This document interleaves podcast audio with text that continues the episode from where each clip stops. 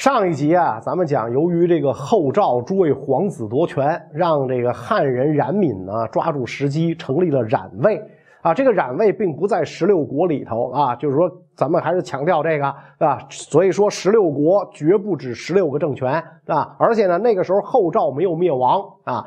然而呢，其实因为这个呃这次后赵的这个大内讧啊，进而成立的这个政权啊，还不只是冉魏。前秦也乘机崛起，这个呢得从石虎的第九个儿子石尊夺得皇位的时候呢开始说起。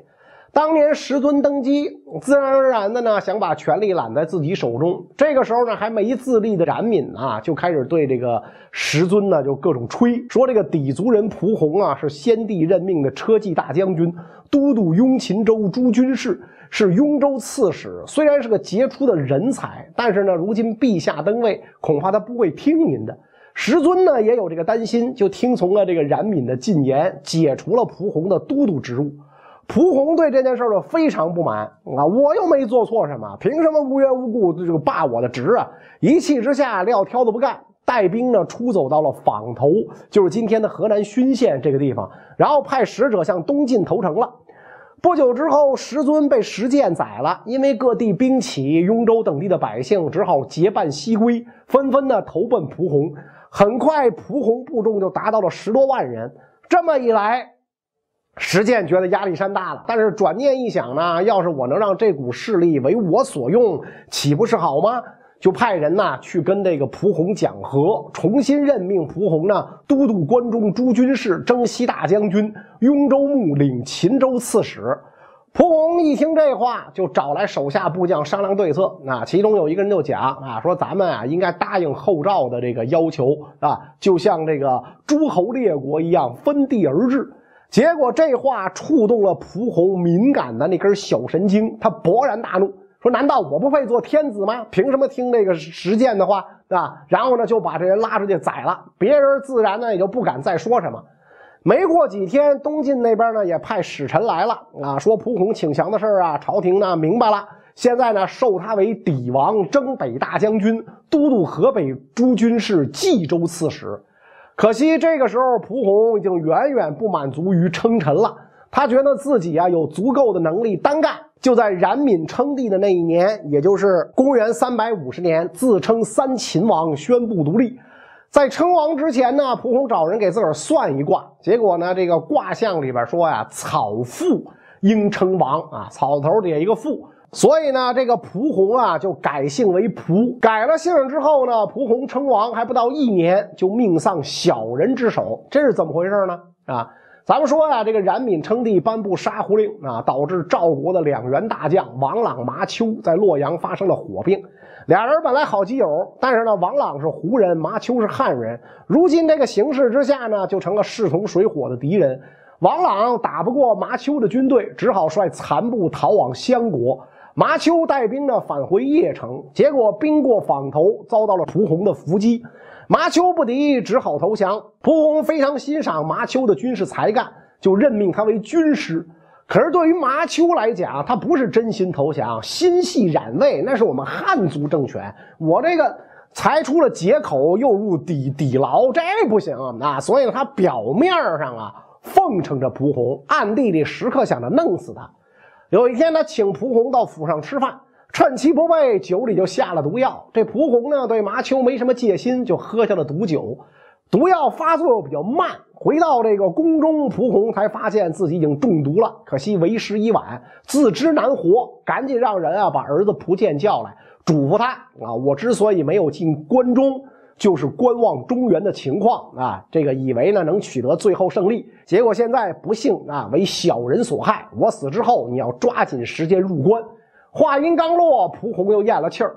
蒲洪一死，儿子蒲建没有声张，密不发丧，亲率五千精兵讨伐麻丘，想为父报仇。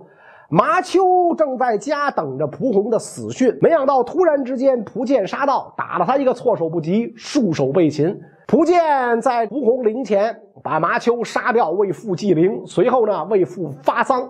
丧事之后。大家都讲说，咱现在呢应该遵照先王遗言，赶紧向西入关啊。结果没想到呢，蒲剑说，从今儿开始，谁也不许再提入关这事儿了，有再言者斩啊！大家都很惊讶啊，不明白哟。啊，这少主爷这心里头这这这打的什么小九九啊？啊，其实蒲剑有他自己的考虑，他觉得呀，自己的实力并不强。以现在这个状态，恐怕很难入关，所以低调做人，闷声发大财，韬光养晦，主动去掉自己三秦王的名号，然后传令部下在坊头大建官邸，开荒种地，摆出一副要在豫北常住下去的意思。这个时候，后赵的雍州刺史杜洪听说蒲剑在豫北的动作，心里就犯上了嘀咕，那心说这操作。没看懂啊，太骚了！这玩的哪一出啊？就派使者呢前去试探这个蒲剑。他的使者见到蒲剑之后就说：“啊，你们老家呀本来在陕甘，所以我们情愿呢把三秦之地让给你。”啊，蒲剑拒绝了，我可不去，你们那儿忒穷。那然后呢，领着使者逛一圈，说：“你看我这多富饶，吃的好，穿的好，啊，我干嘛上你们那边受罪啊？”这使者回去之后一五一十就把情况告诉了杜洪，杜洪特别高兴，对蒲剑就放了心了。但是，想也知道，蒲剑这么做只不过是掩人耳目、积攒实力罢了。到了来年八月，蒲剑立刻派弟弟蒲雄、侄子蒲京分别带兵从潼关、轵关入关。大家启程之后，蒲剑下令把路过的这个地方的桥梁全部捣毁，以示有去无回、破釜沉舟之意。杜洪得知这件事儿，立马派司马张据在潼关迎敌。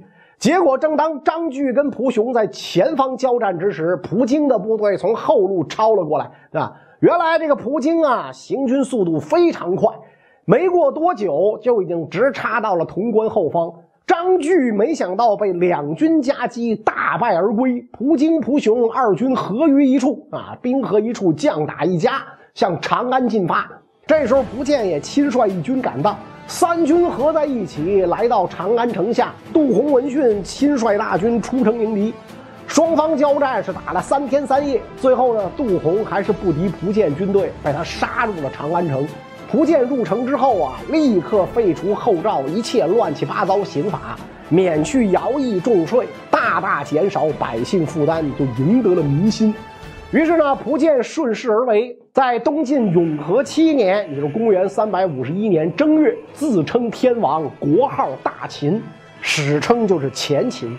又过一年，他就称帝，跟东晋就断绝了关系。这么一来，关中地区的局势呢，就算是暂时稳定下来了。反观中原这边，形势就没这么简单了。后赵、冉魏啊，燕国。东晋四国打来打去是乱作一团还记得呀？咱们前面说这个冉闵啊，把石虎一脉杀光，只有这个石芝和石坤侥幸活了下来。冉闵觉得呢，留着这俩人是祸害，所以呢，公元三百五十年十一月，派十万大军进攻俩人所在的襄国，猛攻四个多月，但是一直没能破城。冉闵一看心急，吃不了热豆腐，干脆呢，绕着襄国城就筑了一圈石墙。然后在石墙外边开垦农田，盖起房子，准备长期围城。冉魏军一这么干，城里边的石支就害怕了。这要是困自己个三年五载，还不都得饿死球的？于是呢，就主动去了一步啊，把自己的皇帝号呢去掉，改称赵王，然后赶紧派人去向燕国请求救兵。这时候的燕王呢是慕容晃的二儿子慕容俊，实之说呀，只要你们能带兵来救，我就把传国玉玺双手奉上，并且呢尊您为帝。这个玉玺呀，就是鼎鼎大名的和氏璧啊。春秋的时候呢，卞和三次献宝，失去两族，方把此宝献给楚王。后为秦国所得，成为历代封建王朝统治天下的象征。待王莽篡位的时候，王寻、苏宪逼着汉孝元皇太后交出玉玺，皇太后拿玉玺砸二人，落在地上砸坏了一角。王莽呢，后来用黄金镶补，对吧？所以呢，这个玉玺又叫金镶玉玺。这个玉玺方圆四寸啊，上郡五龙交钮，正面刻有八字篆文：“受命于天，既寿永昌。”据说是丞相李斯秦始皇的时候的这个李斯的这个文笔啊。所以谁得到这方玉玺，等于是大大增强了正统性。这方玉玺自秦始皇镌刻，那代代相沿，传至五代后唐才不知所终。那但其实这方玉玺啊。藏而不用啊！秦朝刻了这方玺之后，他并没有用这方玺，是藏在深宫作为政权凭证的。那秦始皇呢？他是刻了这个，又刻了六方宝，那就是天子六宝，以后代代相传啊。天子行宝、天子信宝、天子之宝、皇帝行宝、皇帝信宝、皇帝之宝。但是这六宝每朝都刻自个儿的啊，而这个传国玺是代代要传的。所以慕容俊一听，哟，石之要把传国玺给我啊，这太高兴了。那那这我有正统了，我现在只是燕王，得了这个就可以称帝了。所以就派出这个遇难将军岳婉啊，率精兵五万去救襄国。当然了，这个石之没有把宝啊都压在慕容俊身上啊，又派人去请姚义仲来支援。姚义仲以前是石虎忠实部下，所以念及旧情，派儿子姚襄率三万铁骑来救。冉闵听说石之搬了两路援军，也动了搬援兵的心思。你不是找燕国帮忙吗？我也找。于是呢，派人去燕国求和。冉闵派去的人呢，见了慕容俊就说：“燕赵两国乃是世仇，打了几十年仗。如今冉魏替你们灭了赵国，你们何必要救昔日仇人呢？”啊，慕容俊说了：“人家赵国说了，事成之后去帝号，献玉玺，尊我为帝，愿为臣藩。你们能给我毛线呢？”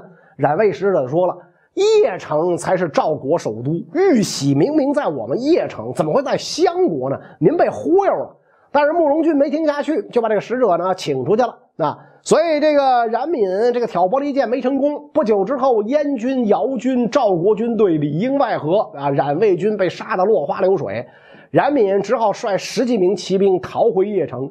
相国呢，就算是保住了，仗呢也打完了。燕国将军岳婉啊，说着到时候该兑现诺言了吧，就找到了石之，跟他要这个玉玺。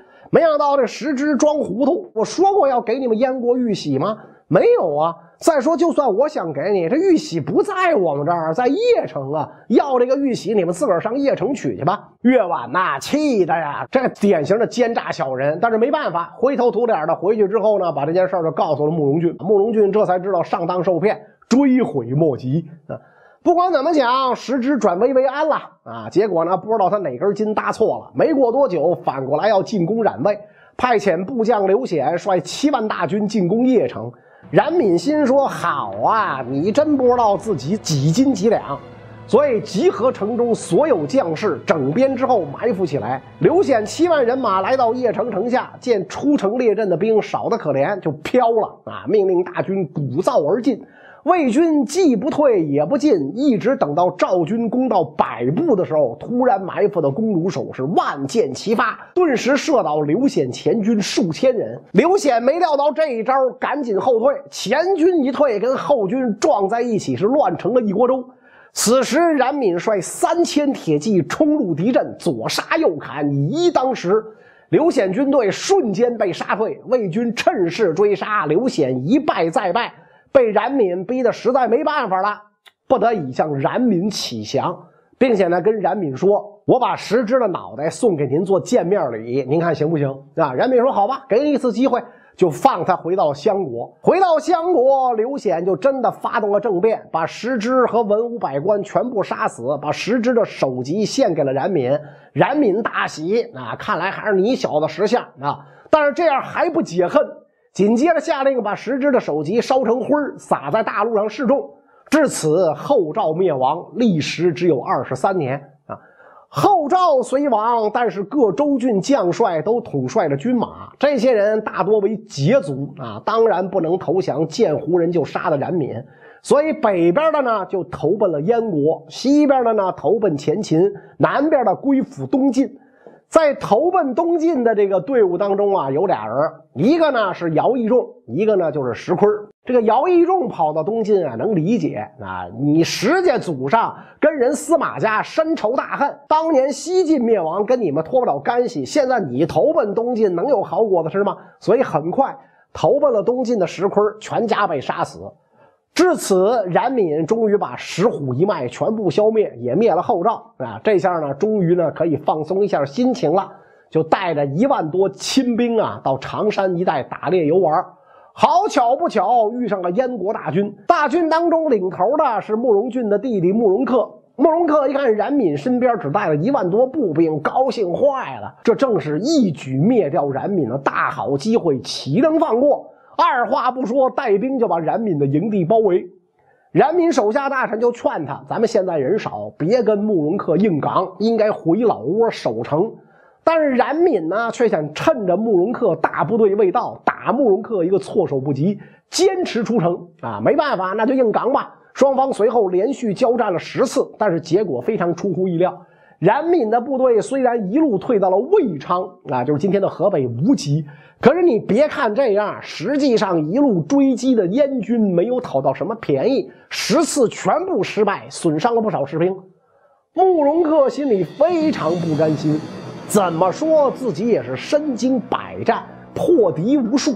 为啥就打不过这个汉人呢？啊！就在他苦思冥想之际，他的参军跟他讲啊，说冉闵所部多是部族，总是引咱们的骑兵到丛林作战，这样呢对我们不利，所以我们啊应该先假装失败，把他们引到平地儿。啊，慕容恪一听，哎，是这么个理儿，让参军你接着说。参军说，然后呢，咱们把这个燕军呢分为三部，您呢自率中军。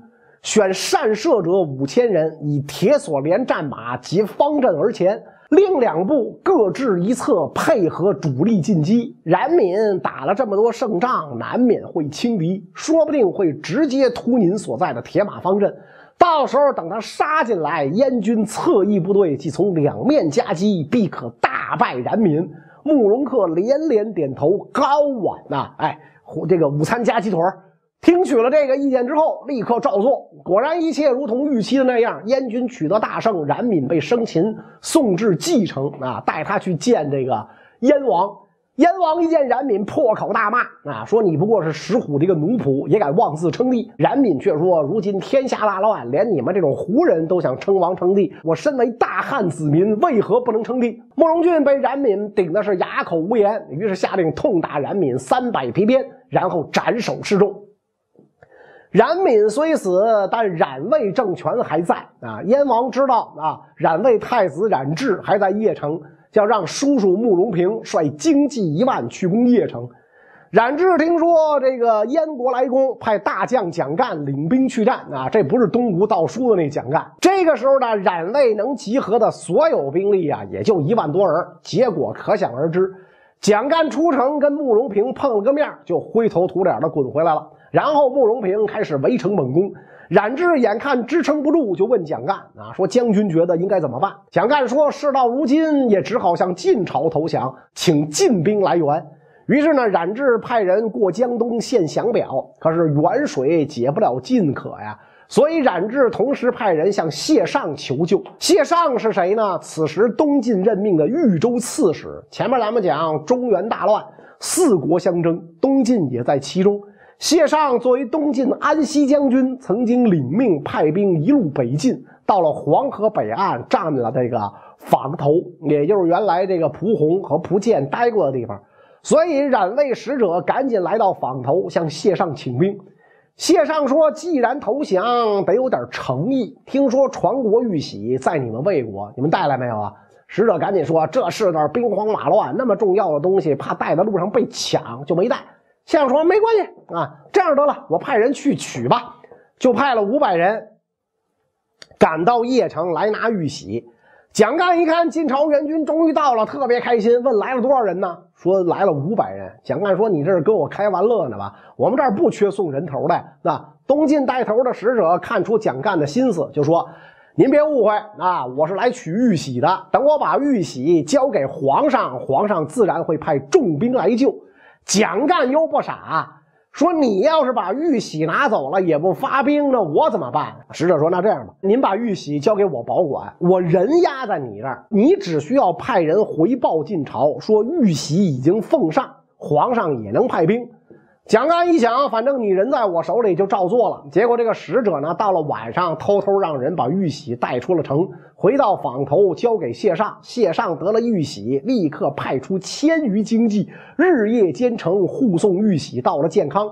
东晋君臣看到玉玺，喜极而泣，皆叹道：“这是晋朝将要复兴的好兆头啊！沦于胡人几十年了，这个玉玺啊！”这边东晋君臣是弹冠相庆，那边慕容平马不停蹄。不久，兵临邺城之下，冉智最终也没有等来救兵。很快，邺城被攻破，冉智被擒，蒋干出城逃走。这个时候正是东晋永和八年。立国只有三年的冉魏就灭亡了！慕容平灭了冉魏之后，在这个城里边掘地三尺找玉玺，找了半天没有找着啊，只好打道回府。后来听说呀，玉玺已到东晋手中，不由遗憾啊。但是呢，侄子慕容俊一直心心念念这个玉玺得不到，咋整呢？慕容平就悄悄的派人告诉冉智的妈董氏，让他献了一方假玉玺。随后不久，这个燕王声称玉玺到手，封了董氏为奉玺君。不管是真是假，总算有玉玺了。于是，公元三百五十二年十一月，也就是跟蒲建称帝的同一年，慕容俊称帝，国号大燕啊，史称呢就是前燕啊。也就是说呀，这个前燕立国的时间呀，实际上是按照慕容俊称帝之后。开始算的，其实呢，在此之前，他称燕王，这燕国已经建立好久了。这么一来，这个前燕、前秦两个政权在中国北方东西并立，成为了北方的两位雄主。这样的局面能维持多久呢？关于这个内容，咱们下集再说。